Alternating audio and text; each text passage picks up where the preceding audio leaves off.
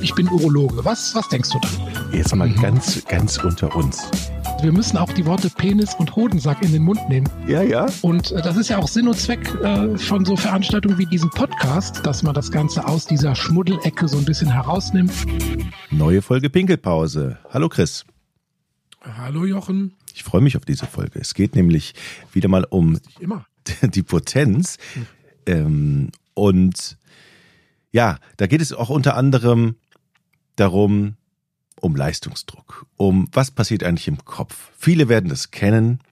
Man setzt sich unter Druck, damit es auch richtig schön klappt. Oder damit es überhaupt klappt. Und das ist unser Thema heute. In der Ruhe liegt die Kraft, ist die Überschrift. Mhm. genau. Ich habe ja, Entschuldigung, ich hatte ja ähm, das, das Buch zur Granus Edera App geschrieben. Ähm, das ist ja ein Trainingsprogramm über zwölf Wochen, wo verschiedene Aspekte von Potenzstörungen abgehandelt werden und das dann in einem multimodalen Konzept ähm, behandelt wird. Und da hatte ich ja die Freude und Ehre dazu, den wissenschaftlichen Hintergrund sozusagen zu schreiben. Und bisher hatten wir ja schon Kapitel besprochen wie Beckenbodentraining, Ernährung, Sport. Und das sind ja Sachen, die ich ja seit Jahren in der Behandlung ähm, empfehle, verordne und auch berate und das ist ja für mich sozusagen Heimspiel. Aber wenn wir dann in diese mentalen Übungen äh, kommen, Entspannungstechniken und so weiter, oder wir werden auch nochmal eine extra Folge machen ähm, zur Paartherapie, da werden wir uns aber dann wirklich einen Psychologen an die, an die Seite holen. Da merke ich, dass ähm, da tatsächlich man nicht so gut geschult ist. Man muss ja auch sehen, mein Hintergrund, ich komme aus dem katholischen Krankenhaus, habe da acht Jahre im katholischen Klinik gearbeitet.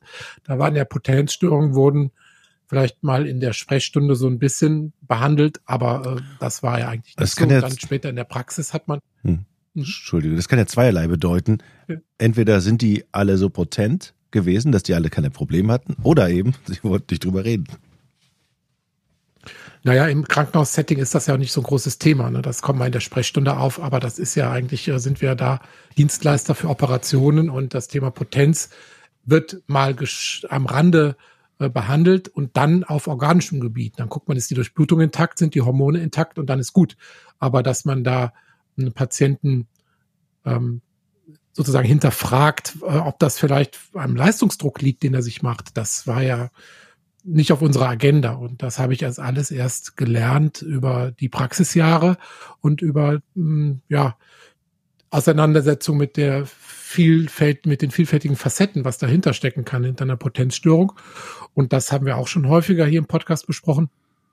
Mm, rein von meinem subjektiven Gefühl her nimmt das in jüngeren Altersgruppen tatsächlich zu, Potenzstörung. Und da sind wir wirklich bei diesen überhöhten Erwartungen, die bestehen. Also wenn du, wenn du mich fragst, ob es einen Leistungsdruck gibt, überhöhte Erwartungen, dann kann ich die Frage eindeutig mit Ja beantworten. Also das, es gibt einen hohen Grad an Verunsicherung einfach in, auch in den jüngeren ähm, Altersgruppen. Wir hatten das mal angesprochen. Was waren die Gründe dafür? Unter anderem Pornokonsum möglicherweise?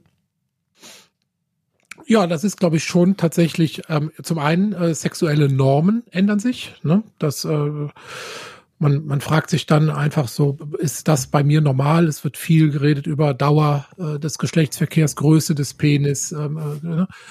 Weiblicher Orgasmus ist der immer vorhanden und so weiter. Und da werden tatsächlich, glaube ich, ähm, Werte vermittelt, die der Realität nicht entsprechen. Und dann äh, neigt man ja dazu, sich selbst irgendwie klein zu machen, also sich mit sich selbst sehr kritisch und abwertend äh, umzugehen.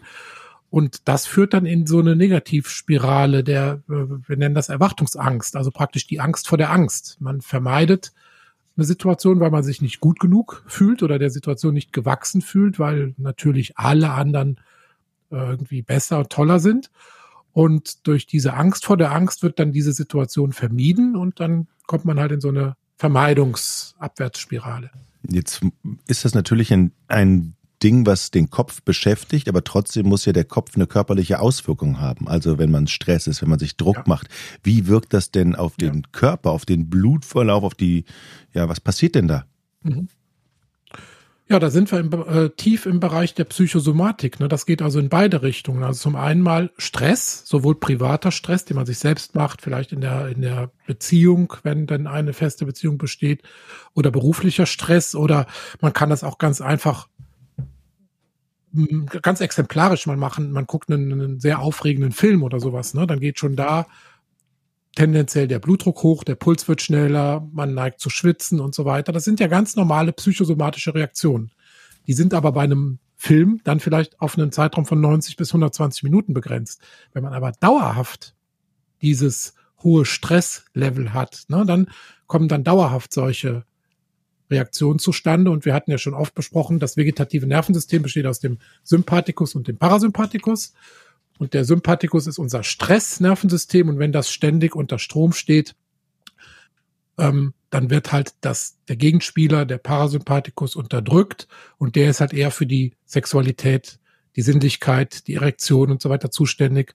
Und da haben wir einfach ein Ungleichgewicht auf dieser Waage zwischen diesen beiden ähm, vegetativen Nervensystemen, die ja eigentlich sich sozusagen ja in, in der Waage halten sollen. Und das glaube ich, ist in unserer heutigen Gesellschaft so ein bisschen die, ähm, liegen zu viele Gewichte auf der Stressseite. Hm. Es ist ja auch immer schön zu hören, mach dir keinen Stress oder ja. geh's mal lockerer an. Ja. Da wird man ja noch verkrampfter und das Kopfkarussell nimmt an Fahrt zu. Ja, ne, da sind wir im Prinzip schon, schon bei der Therapie. So, ähm, entspann dich mal, ne? ja, jetzt entspann dich doch ja, mal. Das will genau, man eigentlich, eigentlich nie hören. Genau. Ich bin entspannt! ja, genau. Oder denk nicht an den äh, pinken Elefanten. Zack, hat man den pinken Elefanten. Vom, ja. Ich könnte mir das so richtig so schön, richtig schön vorstellen, äh, beim, vor, vor, dem, vor dem Sex dann, entspann dich mal, entspann du dich mal, Nein, entspann dich doch. Ich glaube, dann ist jetzt schon vorbei. Entspann dich doch. Dann ist, das ist schon vorbei, ne? Dann geht nichts mehr. Komm, dann, jetzt entspann dich, wir haben zehn Minuten. Los. Ja, aber es gibt tatsächlich zwei ähm, Typen, wie Leute mit Stress umgehen. Es gibt einmal den, den äh, Stresstypen, der Sex als Ventil benutzt, ne, aber das ist dann eher so ähm, Typ mit Matratzensport, also wenig Sinnlichkeit, ne, denn also der ähm, den, den Stress einfach abbauen kann, indem er sich sexuell betätigt, also als wirklich als Ventil im wahrsten Sinne des Wortes. Und es gibt aber den anderen Typen, da ist halt, wie, wie das eben besprochen wurde, der Sex blockiert durch diese Überaktivität des Stressnervensystems. Und da kommt dann halt der Parasympathikus mit seinen Bedürfnissen nicht mehr durch. Und der ist dann eher durch, äh, durch den, das, sein Stresslevel blockiert. Also diese beiden Typen muss man unterscheiden. Ich glaube, bei Männern ist das gar nicht so selten, dass man Sex auch als Ventil benutzt, aber das hat dann oft mit, mit Sinnlichkeit äh, nichts zu tun. Mhm. Aber gut, vielleicht kann man ja auch beides vereinen, dass man, wenn man in der Lage ist, dadurch Stress abzubauen, ist das ja noch super. Und wenn man dann in der Lage ist, über den anderen noch, noch Sinnlichkeit obendrauf zu legen und so, das ist doch eigentlich meinst, optimal. Country und Western. Ja. Ja, dann hast du ja, dann hast du ja kein ja. Problem. Ja. Genau. Ja. Genau. Ja. Ja, haben wir doch die Lösung. Also ja. einmal sozusagen Schnellschuss zum, zum Stressabbau und dann zweite Runde. Jetzt, ja. Jetzt, jetzt kann man natürlich auch sagen, okay, wenn ich, ähm, wenn das Kopfkarussell beginnt, ich schmeiß mir irgendwas ein. Eine Tablette. Mhm. Da gibt's doch bestimmt viele Sachen, die nicht so toll sind, oder aber gemacht werden oder so, ne? Meinst du jetzt eine Beruhigungstablette? Ja. Irgendwie Ja, Beruhigungsmittel. Schlaftablette ist, glaube ich, dann, da das, ich, das glaube ich, Schlaftablette ist ich, ich entspanne mich, aber dann schlafe ich auch direkt ein. Ja, also hier würde ich mal antworten, nein. Also das, diese Botschaft sollte auf gar keinen Fall jetzt hier rausgehen an die Zuhörer, dass man also, wenn man sich sehr gestresst fühlt, sich dann selbst irgendwelche Beruhigungsmittel besorgt und einwirft. Ähm, da gehört man, also erstmal natürlich ähm, gibt es Möglichkeiten, wie man selbst aktiv werden kann. Ne? Und ähm, da hat man jetzt auch wieder ein bisschen den Bock zum Gärtner gemacht. Also ich bin da nun auch jemand, der gerne mal viele Projekte gleichzeitig macht und so weiter und de, dass ich mich dann hinstelle und äh, sozusagen für Meditation und Entspannungsübungen werbe, ist so ein bisschen paradox, aber äh, nichtsdestotrotz, jeder hat seine eigene Art zu entspannen.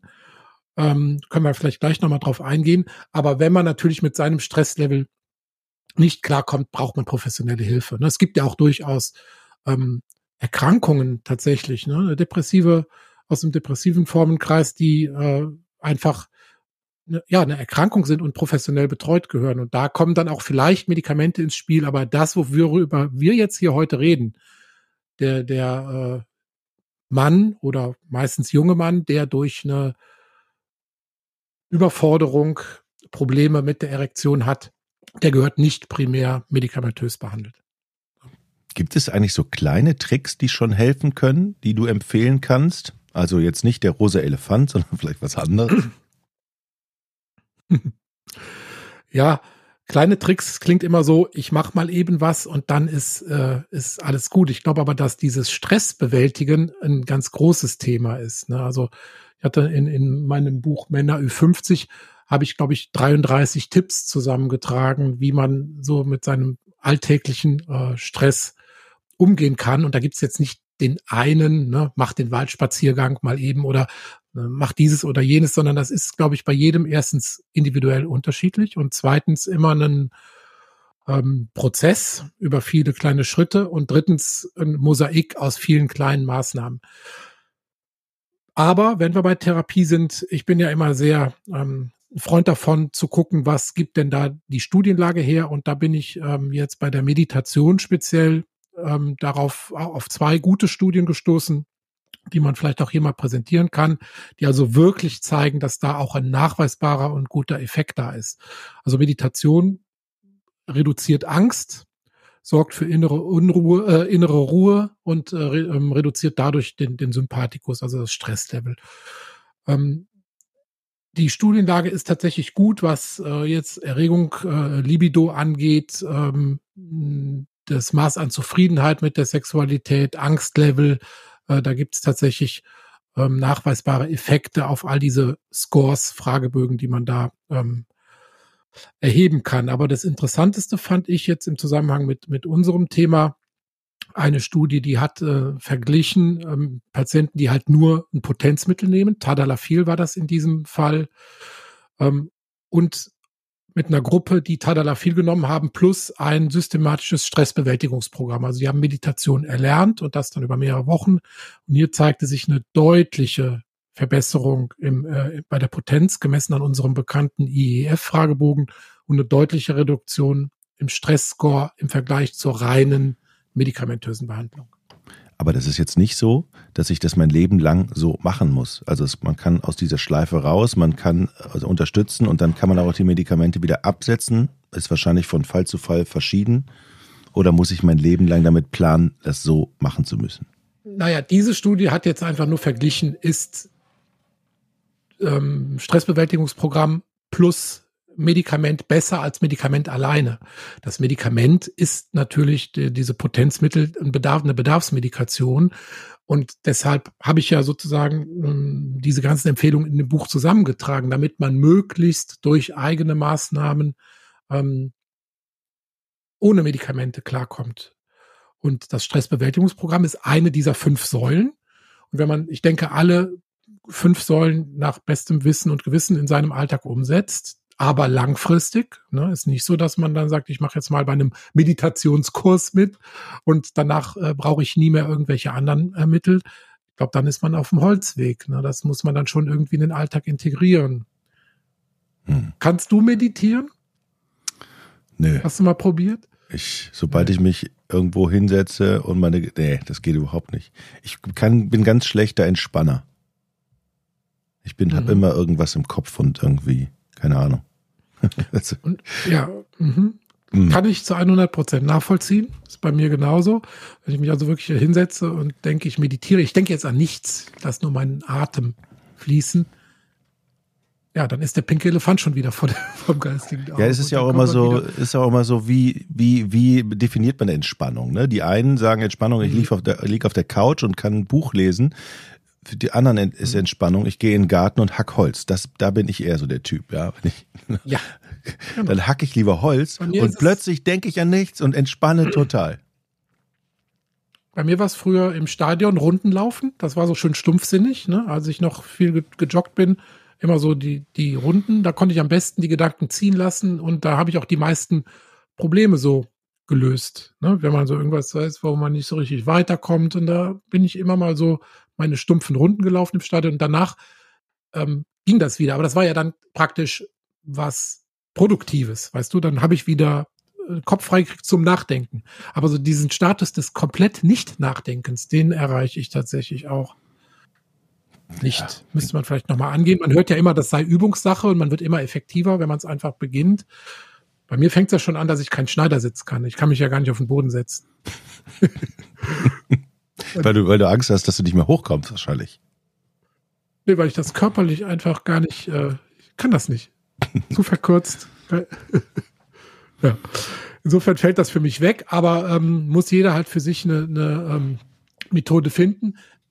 Zum Schluss möchte ich aber zur Meditation noch eine Studie, die ich wirklich, wirklich beeindruckend fand, äh, erwähnen. Da wurde nämlich im MRT gemessen, was im Kopf so passiert. Und da gibt's äh, bei äh, Meditation tatsächlich Veränderungen in Struktur und Funktion von Gehirnregionen, die für Aufmerksamkeit, Emotionen, Selbstbewusstsein und so weiter zuständig sind. Also es ist hat der Effekt von ähm, Meditation ist nicht nur anhand von Fragebögen, sondern auch in der bildgebenden Diagnostik im MRT äh, nachvollziehbar. Und das sind schon Sachen, die immer mehr auch in die Medizin Einzug halten. Und letztlich ist es in vielen Bereichen so, dass begleitende Maßnahmen wie Sport bei Krebstherapie oder halt solche Sachen einfach zum Begleitprogramm dazugehören müssen in Zukunft. Und bei Erektionsstörungen ist es tatsächlich auch so, findet noch zu wenig Beachtung, aber dafür sind wir da in unserer Pinkelpause und mit meinen anderen kleinen Projekten.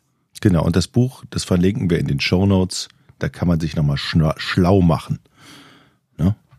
Und da. Potenz auf Rezept. Ja, genau. Okay, Chris. Dann hören wir uns beim nächsten Mal wieder. Ja.